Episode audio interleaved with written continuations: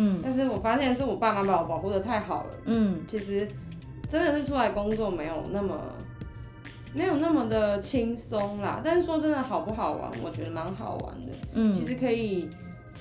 职场就是一个逼迫别人长大的地方，嗯，所以。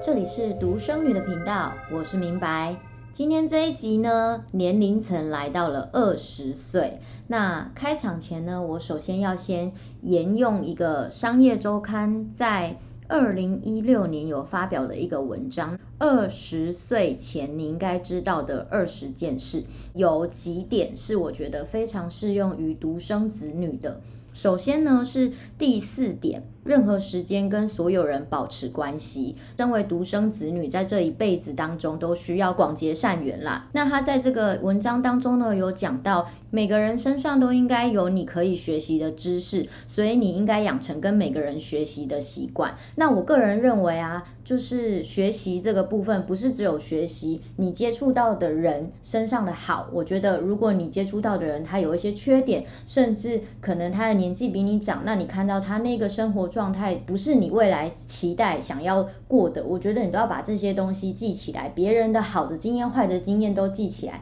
这也是帮助我们生活上或者是每一个阶段的目标设定上面有很好的调整。好，那再来讲到它其中还有一个第五点，不要浪费时间害羞。可能是因为我过去是都念大众传播，然后表演艺术这样相关的科系，所以在呃学习的过程当中，已经很自然而然的。很习惯跟人有一种互动，但是有很多的人，他们还是属于偏害羞内向的。我并没有觉得这个不好，可是我觉得，如果你是独生子女的话，你一直保持在一个害羞的一个氛围里面，对你自己将来出社会啦、长大的过程当中是比较有一点点。稍微吃亏的，那他这个文章里面有讲到说，你真的没有什么好损失的，失败了没几个人认识你，顶多再来一次罢了。年轻真的是本钱，勇敢的去挥霍它吧。至于你要怎么样去克服呢？我觉得反正你现在才二十几岁，那人生有很多很美好的时间让你可以去尝试。那下一个我个人很认同的点呢，是第六点，如果一段关系感觉很奇怪，那通常也会以结束收场。那为什么这件事情很重要呢？它里面有说了，相信你的第六感，潜意识内建的雷达其实一直默默的接受很多讯号，内建的 CPU 也一直在试着处理这样的信号。因为我觉得独生子女，你生在这个世界里面，那父母只有你一个小孩，其实我们相对来说都是非常。珍贵宝贝的，那你当然也要成为那个最爱你自己的那一个人。那同样的，如果今天你的关系，不论是另一半，还是说你跟朋友之间有一些很奇怪的感觉，第一，我当然觉得要说清楚，因为有时候里面中间可能是有些误会，然后你要试着练习表达自己的立场，很圆融的方式啦，你不要就觉得说，哦，你自己不舒服，你就用很冲突的方式去跟人家沟通，我觉得那当然吃亏的是自己。那如果你已经有好好的表达沟通到某个程度，你发现诶，这段关系还是不如你的预期，或者是你的感受还是偏受伤的话，那我觉得没有关系，因为人生真的还很长，所以好好的收拾掉这段关系，我觉得是没有问题的。那最后一点呢，就是他文章中的第十二点，学会很多跟钱有关的问题。如果你能规划自己一年、三年、五年的财务，那你就能够有经济上的自由。这件事情也非常的重要。呃，我自己在过去其实没有，就是我没有真的把它很具体化的写下来说，哦，我要赚到多少钱，然后我要达到什么样的成就。可是我的身体力行一直在这一个节奏上面，那所以我觉得真的帮助我很大，就是包含我五年。呃，在二十五岁的时候，我就有一笔钱，我可以自己出国去自助旅行，然后去认识这个世界。那当然还有可能二十八岁啦，或者是甚至到三十岁以前，我都有累积了。至少目前为止，我个人觉得非常满意的一个人生历程。所以在这个部分，我觉得也很鼓励独生子女。你现在如果二十岁的话，那你也可以打开心胸，多多的了解这些跟钱有关的问题。包含说你父母跟金钱的关系，你家庭的经济关系，还有你身边这些朋友群，他们是怎么样去运用金钱的，然后来检视一下你现在的工作啦，有没有办法帮助你在这三年五年中有很大的人生的提升，或者是你自己的个人的成就，这些都是可以参考的。好的，那这是前面用商业周刊来做一个简单的开场。那如果有想要了解更多的，都可以去搜寻二十岁，那你就可以看到非常多跟二十岁相关的文章喽。接下来我们就要来欢迎今天的来宾，也是本节目二十岁的代表。那现在是在服务业上班的邓邓。Hello，其实我跟邓邓的爸爸是朋友。然后我跟他有一个白袜练唱团，他爸爸是吉他手，然后我就是。呃，很喜欢唱歌嘛，所以我们常常会约一个时间，然后录一些我们自己的小品。那在一起合作的过程当中，常常也会聊到彼此家里的事情，因为他有一个独生女邓邓，那我自己本身是独生女，所以就会有很多很多的交流。那在交流的过程中，他爸爸在分享邓邓的一些事情，我从中可以感受到邓邓她其实是一个很有自己想法的女生。那通常独生子女相较于同年龄的人来说，哦，假设家里的这个呃教育环境是属于比较开放式的、民民主式的，是可以双向沟通的这一种家庭的话，那通常独生子女会比一般同年龄的呃朋友来说，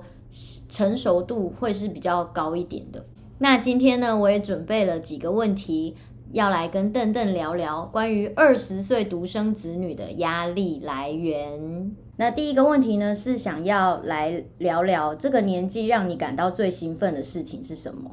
嗯，我觉得二十二十几岁这个时候，可能哎，大家刚成年，但也不是什么十八岁刚成年，还是可以去一些以前去不了的地方，或做一些以前没办法做的事情。一定一开始都会觉得非常新鲜。二十岁一到的时候，你做的第一件，你觉得哇，我以前都不能做，我现在能够做的事情是什么事？就是去银行，然后把我的卡换成可以刷的那种金融卡。OK，就再也不是那个就是一般的这种提领的卡了。对，就是它可以有刷卡功能。因为我觉得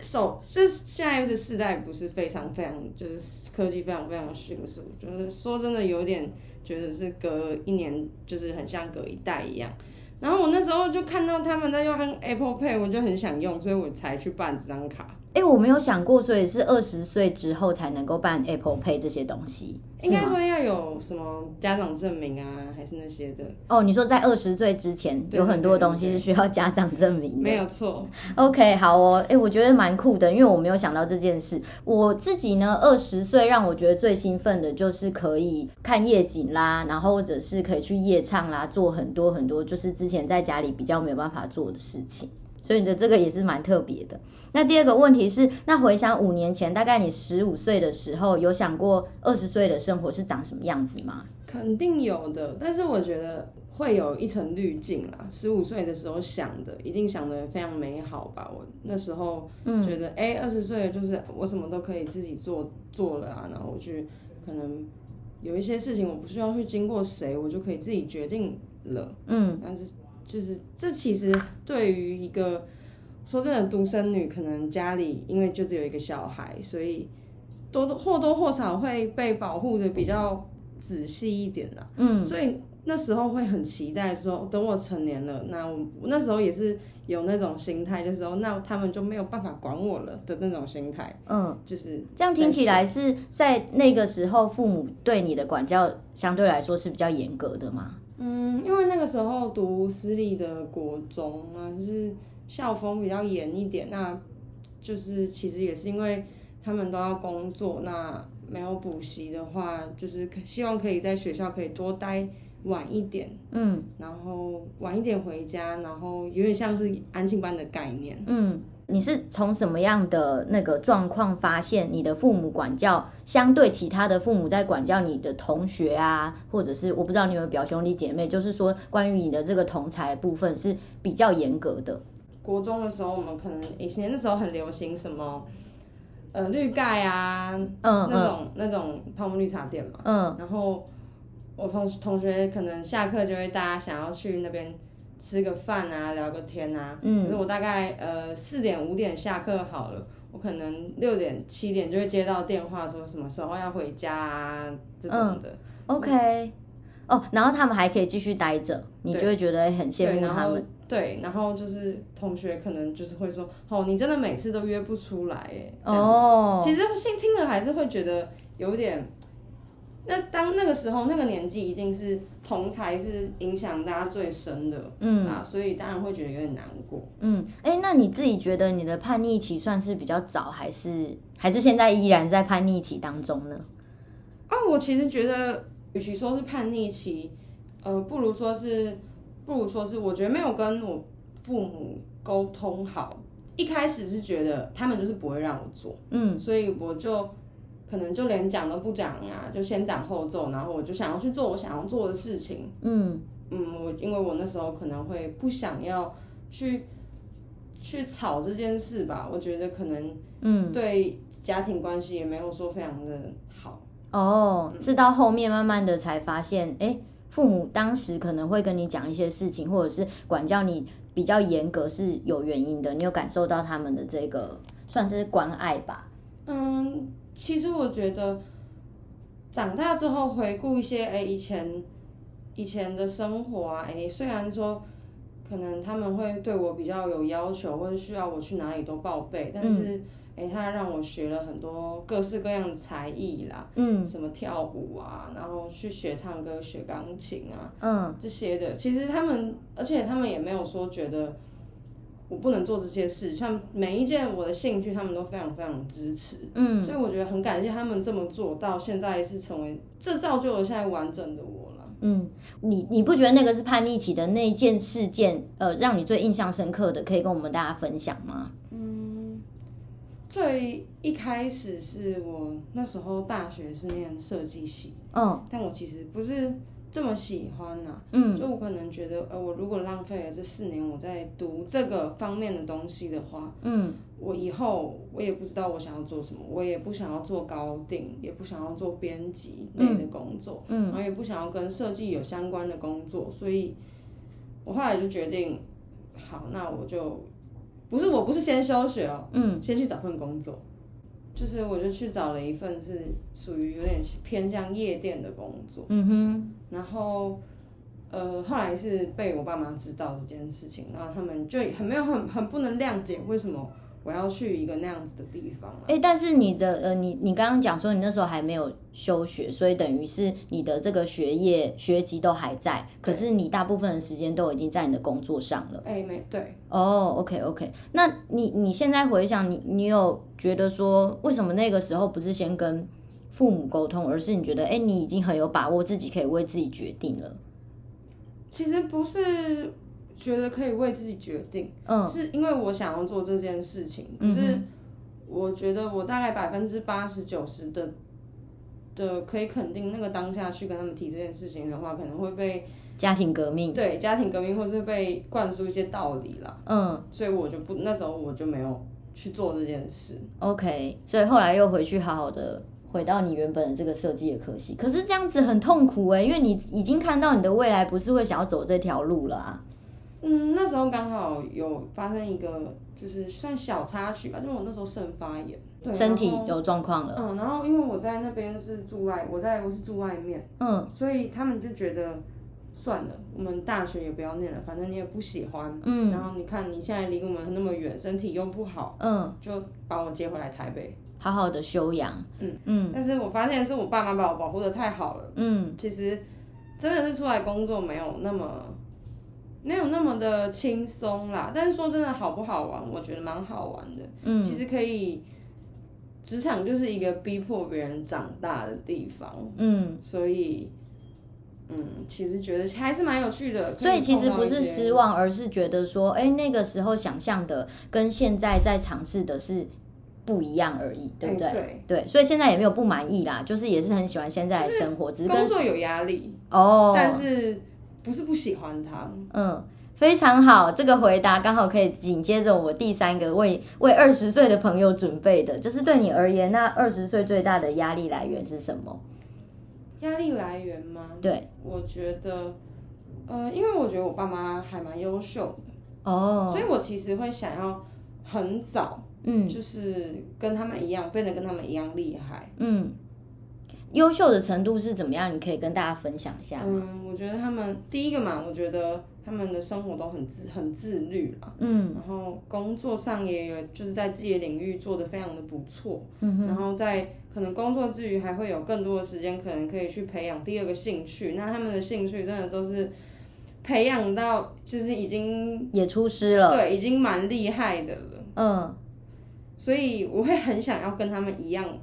把生活过得很好啦，嗯，但是你觉得哦，发现因为你自己出社会之后，发现要达到他们这样子的生活水平，真的也是需要付出很大，然后很不一样的一个呃耐力，是吗？对啊，哦，所以你的压力来源是在于觉得说，哎，父母太优秀了，然后你觉得有点快跟不上他。会想要成为他们的样子啊，就是感觉他们真的很为人生努力。嗯、OK，哎、欸，我也可以在这边跟听众朋友分享，因为邓邓他面临到的这个压力是这样，但是我的压力来源是我的父母其实都非常的不优秀，就是我爸爸也没有什么呃正常的工作，在我记忆。记忆以来，他都是呃，基本上他是我的主要照顾者。然后他有的工作也只有一个，就是他曾经有试着卖过凉面，可是他摆摊的地方呢是违法的地方。然后所以那个摊子被警察带走之后，他就再也没有嗯我知道的工作了。然后我妈妈呢，她工作的地方就是属于那种，现在我不知道还有没有 pub 这个词，但是 听众朋友们应该知道什么是 pub，就是夜店。然后他就是 bartender，他他其实算是一个调酒师啊。那可是一般的人。过去早期会对于就是这样子的职业别会觉得说，哎，好像不是很值得提出来跟就是大家讲的，那所以就变成是说，哇，那他们的生活圈是这样子，然后他们的成长环境是这样子，我的压力来源是会会让人家先有一种瞧不起的感觉，就有人说，哦，你爸妈这样子，我就是倒是看看你这个女儿能够长成怎么样。那我在学校的时候也有被霸凌过，人家会说，哎、就他的小孩学坏，干我屁事。然后他就会说，哎、你不要像明白一样，就是没有家里的人在管教。哦，以前人真的会这样。就是真的会有人这样子说话，好，会有人这样说话，对，真的是，而且是我两三个同学，就是他们后来慢慢的就是跟我疏离之后，我才知道哦，透过别的同学来告诉我说，哦，因为他妈妈是家长会长啊，然后学校抓到他的儿子抽烟，他妈妈就觉得是因为我带坏的，但是 hello，，我根本不会抽烟，他们就会觉得哦，他们家的小孩学坏，就是因为他们跟我走得太近，哦。对对对，因为独生子女没有兄弟姐妹，所以我们常常会被拿来比较的，就是我们的父母。人家就会想说，哦，你的父母大概是怎么样，然后就会先呃，在你的身上就是有设定一个标准。嗯，对。我觉得你说你妈妈是 bartender 吗？对，因为我也算是在酒吧业上班的。嗯，嗯，所以其实有时候真的会呃，可能我跟以前同学出去。虽然我觉得我现在过得蛮好的，那我觉得我现在诶，在这个年纪能够得到的位置，我也觉得其实已经比预想中高了。嗯，那但是可能诶，跟朋友出去，那他们我现在在工作，他们大学差不多快毕业了，有一些大三，有些大四，嗯的这种状况。嗯哼，然后可能看他们拍学士服，其实还是会有一点点想要回去念书啦。说真的，哦，okay，但是可能就不是念设计。嗯。也可以啊，我觉得如果随时想要回到校园的话，还是可以啊，因为你只是你等于只休学了一年吧，是吗？呃，听起来一年半。但我现在其实是工作上，嗯，因为现在我觉得现在算是一个就是上坡的期间，所以我还在犹豫这件事情是我要念什么样的学校，还是我有必要去做这件事情吗？嗯，还是我要去找呃，假设找一些书籍来看啊？这其实。还要去想一下，嗯，其实我觉得这个也还好啦，因为你也可以思考说，呃，过了一段时间，你的工作已经到达了某种成就的时候，你可以先一样维持有这样子的工作，然后一边就是在学校做进修，我觉得也 OK。嗯哼，对啊，对啊。那第四题我准备问题跟那个有一点像，就是说，呃，你是否会因为父母的成就高低而影响到自己可能在念书上当初选择科系，或者是现在工作上的选择呢？嗯，这不会，这，嗯，因为我。从小爸妈给我的教育就是，其实我真的很感谢他们。嗯，他们虽然说呃把我保护的，是真的把我保护的蛮好的啦。嗯，然后也是他们那时候教我的是，只要我想做什么，嗯，跟他们说，他们觉得 OK 的话，他们一定去会尽全力去支持我。嗯，从小到大都是，就是即便我可能现在出来工作，他们有时候经过还是会哎、欸、来看我一下，然后跟我喝个一两杯，然后再离开。嗯，这样子，这样感觉你父母跟你的相处是非常健康的啊。也比较不会是那种传统，大家对于独生子女的父母想说啊，你一定是过度保护啊，甚至可能会用很激烈的方式去阻止你的就是子女发展的这一种。我觉得他们一开始可能不是能能够接受我休学的，嗯，就他们一开始会觉得我花那么多钱让你去念设计，因为念设计其实非常花钱，非常花钱，对。然后你现在说不念就不念了，嗯。不过后来，哎、欸，可能工作上的成绩有被他们看到吧，或者是他们就后来觉得说，与其让我做不喜欢的事情，浪费那个时间，哎、欸。发现我做这个也做的还不错，嗯，那他们就觉得释怀了啦，嗯，就让你好好的去发展。对，那现在其实也不会说碰到什么问题，我不跟他们讲。现在就有点说，哎、欸，刚好经历了，我觉得他们刚好经历了一个这段期间，刚好是一个女儿从哎、欸、是在家里被保护的状态下。就是出去到外面，然后学着自己生活，嗯，就是可能大家刚出社会的状态，那我觉得父母其实一定会有戒断期，嗯，这是一定会的，嗯哼。因为我觉得你这样子讲也是，我觉得也蛮好的。如果现在听众朋友们有还未满二十岁的独生子女，这一段我觉得是一个可以参考的点，就是小孩永远都可以有有办法找到自己的出路。也许他走的这一条路不是你们预期想要他走的那一条，可是他还是可以在他自己的选择当中走出就是自己很好的一个成就。聊到这边呢，我中间想要引用一篇文章来献给这二十岁的朋友们。那这一段文章呢，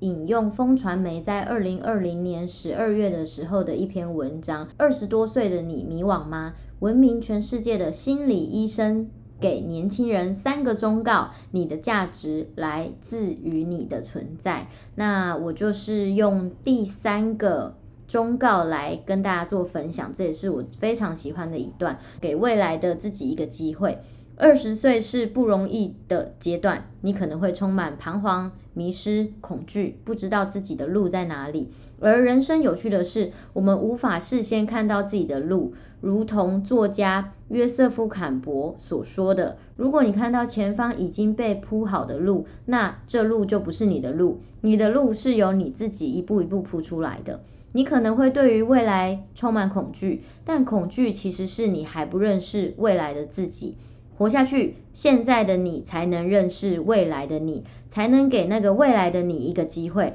让未来的你自己有机会做喜爱的事，和对的人在一起，过着有意义的生活。我真的觉得二十岁是一个充满希望的一个年纪，因为真的刚成年，就像邓邓刚刚讲的，能够做很多过去没有办法做的事情。那有很多的事情过去都需要有一个家长的认证啦、家长的认可啊才能做，可是二十岁，我们真的要面对的是完全独立的自己。那有很多好玩有趣的事情可以尝试，但是同时也将要面临，例如说你初入职场，选择工作和人生真正的一个起跑的考验。所以呢，二十岁好玩，但是也会有一些迷惘跟压力，但是不用担心，因为你自己绝对能够创造一条独一无二的人生道路。那最后呢，还有两个问题是想要跟邓邓聊的。第一个是给未满二十岁的独生女一个建议，你会对他们说什么？呃，我觉得想做什么就应该要去做。嗯哼，就是假设你有一件犹豫不决的事情，如果这件事情你不做你会后悔的话，你就一定要去尝试。因为我们现在都还非常非常的年轻。那我们可以尝试的事情也多，那可以跌倒次数可能也比较多一点。那跌倒了没关系，就再爬起来就好了。那假设说现在也有一个还没有满二十岁的独生子女在听我们的节目，他也是很想要做一件事情，然后他跟父母的沟通上面也有一些些障碍，或者是他不知道怎么跟父母沟通的话，你会给他什么样的建议呢？其实我们可以把这些资料做足，我觉得我们想办法去说服他们。嗯哼，想办法去说服他们，比起就是直接做还要好一点。嗯，就会减少冲突。对，但是指的说服他们，不是指就是拜托啦这种的，嗯，是指就是可能你要把呃这份这个你很想做的东西，真的是做好功课，做好资料，确定你是真的喜欢的时候，你再去做。嗯哼，然后这样其实也比较好说服人，因为我觉得他们其实他们都是为自己的小孩着想的，所以我相信大部分的家长不会去。反对小孩做自己想做的事情，只是他们可能不懂那项东西是什么。嗯，那你会呃希望对这些人的父母说些什么呢？就是假设这个人他在提，然后他有一个十五六岁的小孩嘛，对，或十七八岁，十五六岁、十七八岁这个年纪，就是会想要做一些不能做的事情，嗯，想要做一些哎，大家可能。爸爸妈妈说不行的事情，你越跟我说不要，我就越觉得这个东西很新奇，很想尝试。嗯，所以我觉得不要去用禁止的方式跟小朋友说话啦，嗯，可能是违法的，不用说嘛。人长大的过程，如果每一件事情都帮他处理完了，那他可能就永远都不会。长成他想要的样子，或者是就是长大。嗯，对，我其实也蛮认同邓邓说的，因为我父母给我的教育通常是这样子的，因为有些东西的确是在灰色地带。你要说他真的是学坏吗？也不见得。可是大家就是可以有很丰富的尝试啊，然后玩起来很刺激啊。那我父母给我的教育的方式是，他会带我一起去做。举例来说，我人生第一次去撞球场是我爸带我去的，然后我人生第一次去夜店或是去酒吧也是我妈带我去的。其实从很小的时候，他他们就会带我到那些地方，然后让我慢慢长大之后，就会觉得哦，那些地方好像我已经去过了，所以就相较起来没什么特别。但是我相信有很多的父母可能。不会这么做，但是邓邓刚刚也有讲了，如果你就是一直想要禁止你的小孩去做很多事情，那他们就反而会觉得哇，这件事情一定很刺激，你才会禁止我做，那我就偏要做。所以我觉得解决的方法可以，大家可以参考，就是也许你就陪着你的孩子一起去尝试去接触，总比他都已经做完了，也许他做错了，真的犯下了很大的问题，然后你来收拾来的要好。嗯。OK，那最后一题就是你会给未来十年的你自己许下什么样的愿望？你的期待会是什么？我的期待哦，对，我就是你未来的十年呢，嗯、我三十岁了。我梦想是可以开一间属于自己的店呢、啊。哦，什么样的店呢？因为有很多很多想做的事情，嗯，可是因为太多了，所以还没有想好它应该要是什么样子，嗯、但是。梦想是有一间自己的店呐、啊，然后有一个自己的事业，对，有一个自己的事业，然后有钱，嗯，然后可能，然后爸爸妈妈身体也很健康，然后。感情也很顺利，就是这些陈腔滥调，嗯、但是对人生很有帮助的词汇。没错，很好很好，祝福你在这十年的过程当中，一步一步的去建立你的人生道路，然后所有的愿望都会如你所愿实现。除了父母的身体健康，父母身体健康是父母的责任，请自己的好好，请自己好好的就是养生，然后运动，跟上你这个女儿或儿子成长的速度。那今天非常感谢邓。等等哦。